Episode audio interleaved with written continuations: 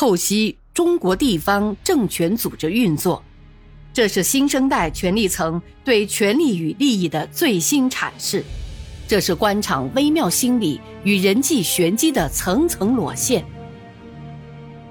请听现代官场小说《生死博弈》。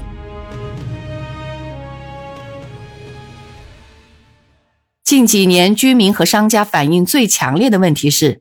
每当下大雨，这条街就成了一条河。一楼的店面住户常常遭受水淹，短则一两小时，长则一天半日，严重影响了正常的生活和经营。街道两旁的高楼排放的污水，从地下排水管道走不赢，都跑到街面上来了，臭不可闻。开发商只管地上，不管地下，房子卖了就走人。这条街急需要改造地下给排水管网，需要电力增容，增加公共设施，还居民一个正常的生活环境。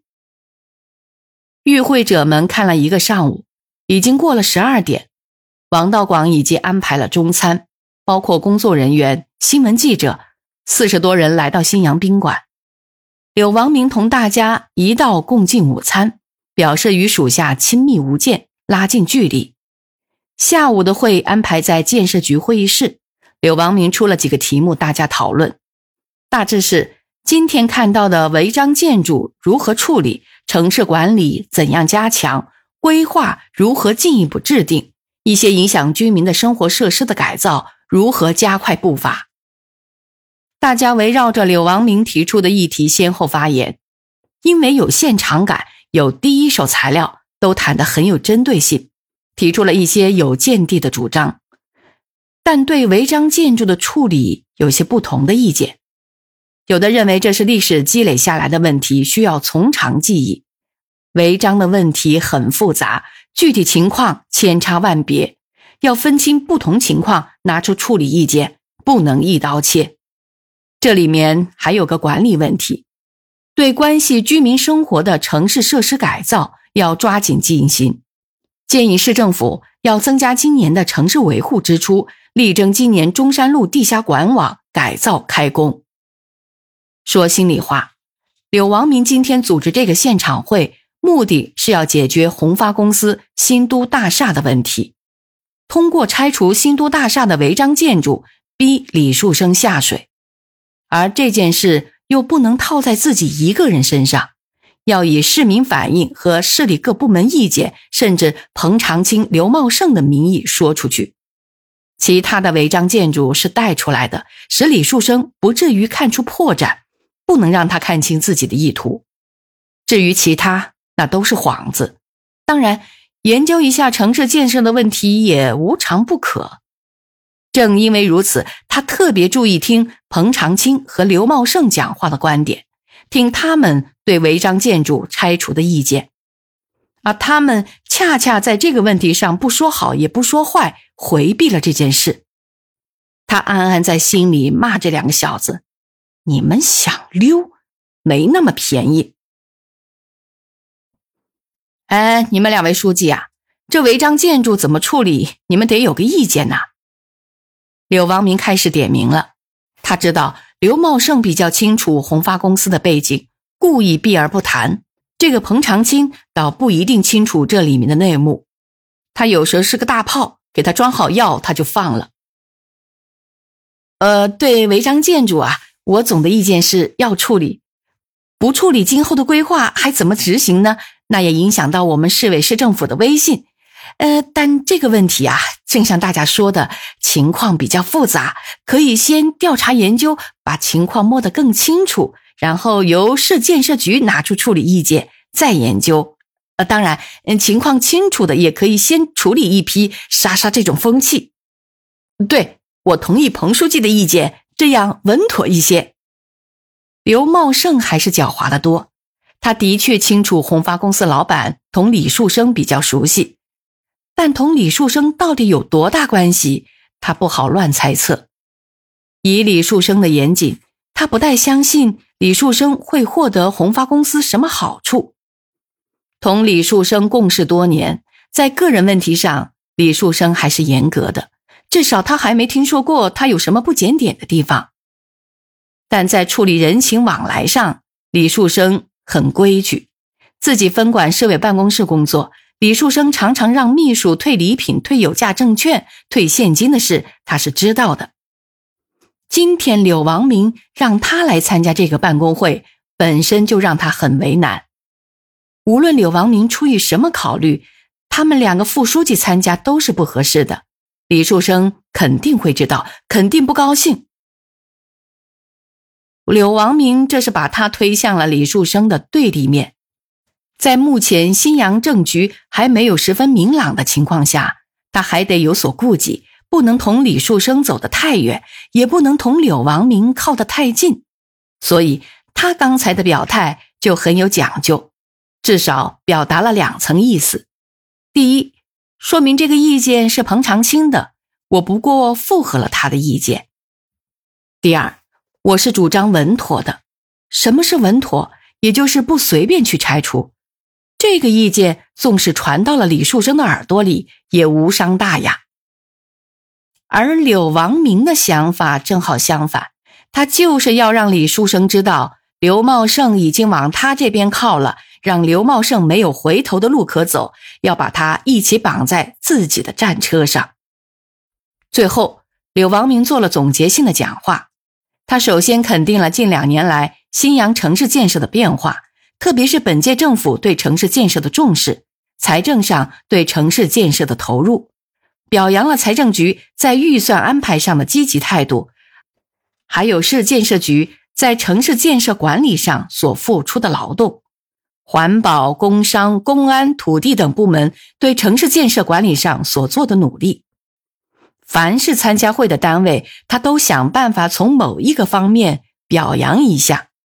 他力求通过今天的讲话，并通过新闻媒体，使外界看到他是一个与人为善、有亲和力的形象，也使今天参加会的各单位的头头脑脑感到柳王明对他们的看法是好的，肯定他们，也是肯定政府的工作，也是向全市人民宣传自己的政绩，同时对城市建设管理中的问题也进行了严肃的批评。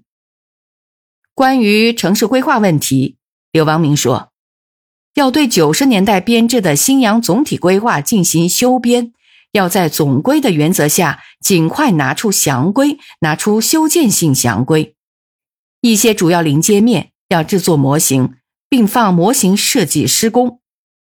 九十年代的新阳规划曾经对推进新阳城市的发展建设起过积极作用，但现在。已经时过境迁，要按照这次市政府全体会议的精神，以工业化为动力推进城市化，按产业布局来谋划城市布局。这件事由建设局拿出方案，再报市政府研究。现在城市管理是个薄弱环节，外面是多头管理，实际上是没有人管理。多头管的结果是有利的大家抢。麻烦事儿大家推，这种现象不能再继续下去了。今天看的沙洲区阳关街，那还像城市吗？连农村都不如。请市政府法制办研究出方案，组织一个有各职能部门参加的城市管理综合执法队，囊括交通、市容、建筑管理、工商环卫、商业摊点等行政管理职能，解决目前多头管理。多方扯皮的现象。关于违章建筑的处理，柳王明说：“这件事不能含糊，这关系到我们推进城市化进程的思路能不能得到有效贯彻。规划是城市建设的法律，不按法律办事，那不就乱套了吗？我承认这是个复杂的历史性的问题，造成今天这个局面是多方面的，但这件事不能退。”我们这些当政的，今天退了，就是对今后新阳的犯罪。柳王明讲的这里很动情的样子。当然了，鉴于情况复杂，我看可区别情况妥善处理。对于生活所迫而造成的违章建筑，可以先放一放。比如沙洲区的居民几代同堂，吃喝拉撒都在一块儿，实在无法生活。砖砌搭盖了阁楼，或者是下岗职工未来谋生这个摊点等等，这些先不必动它。而对那些住房面积在市区人均面积以上的，为了赚钱擅自搭盖房屋的，不能任其过关。至于商业经营性的，甚至做房地产业的，完全是为了赚钱牟利的，必须坚决从严处理。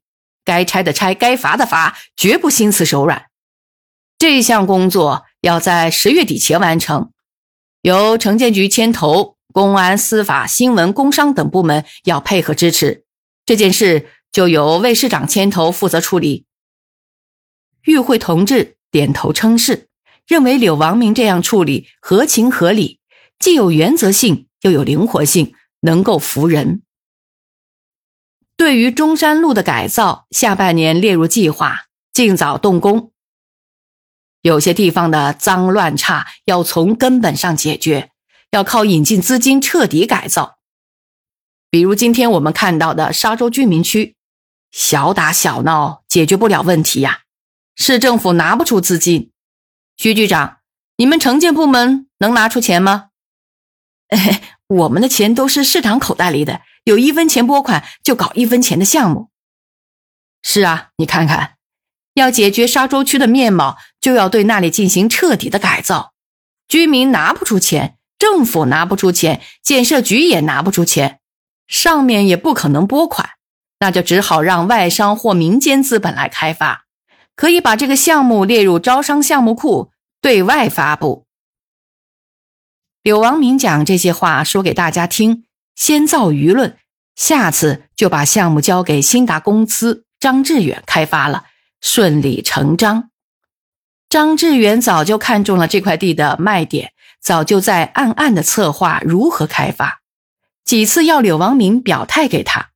柳王明认为时机不成熟，没有动手，只有完成了今天的程序，才可以这么做。应当说，柳王明今天的活动。从表面上看，抓住了新阳发展中的一件大事，而且最后的讲话也很得体，既解决问题，又从实际出发，也体现了政策水平。可谁能想到，他内心暗藏着玄机？特别是他提出的时间要求，是经过了认真考虑的。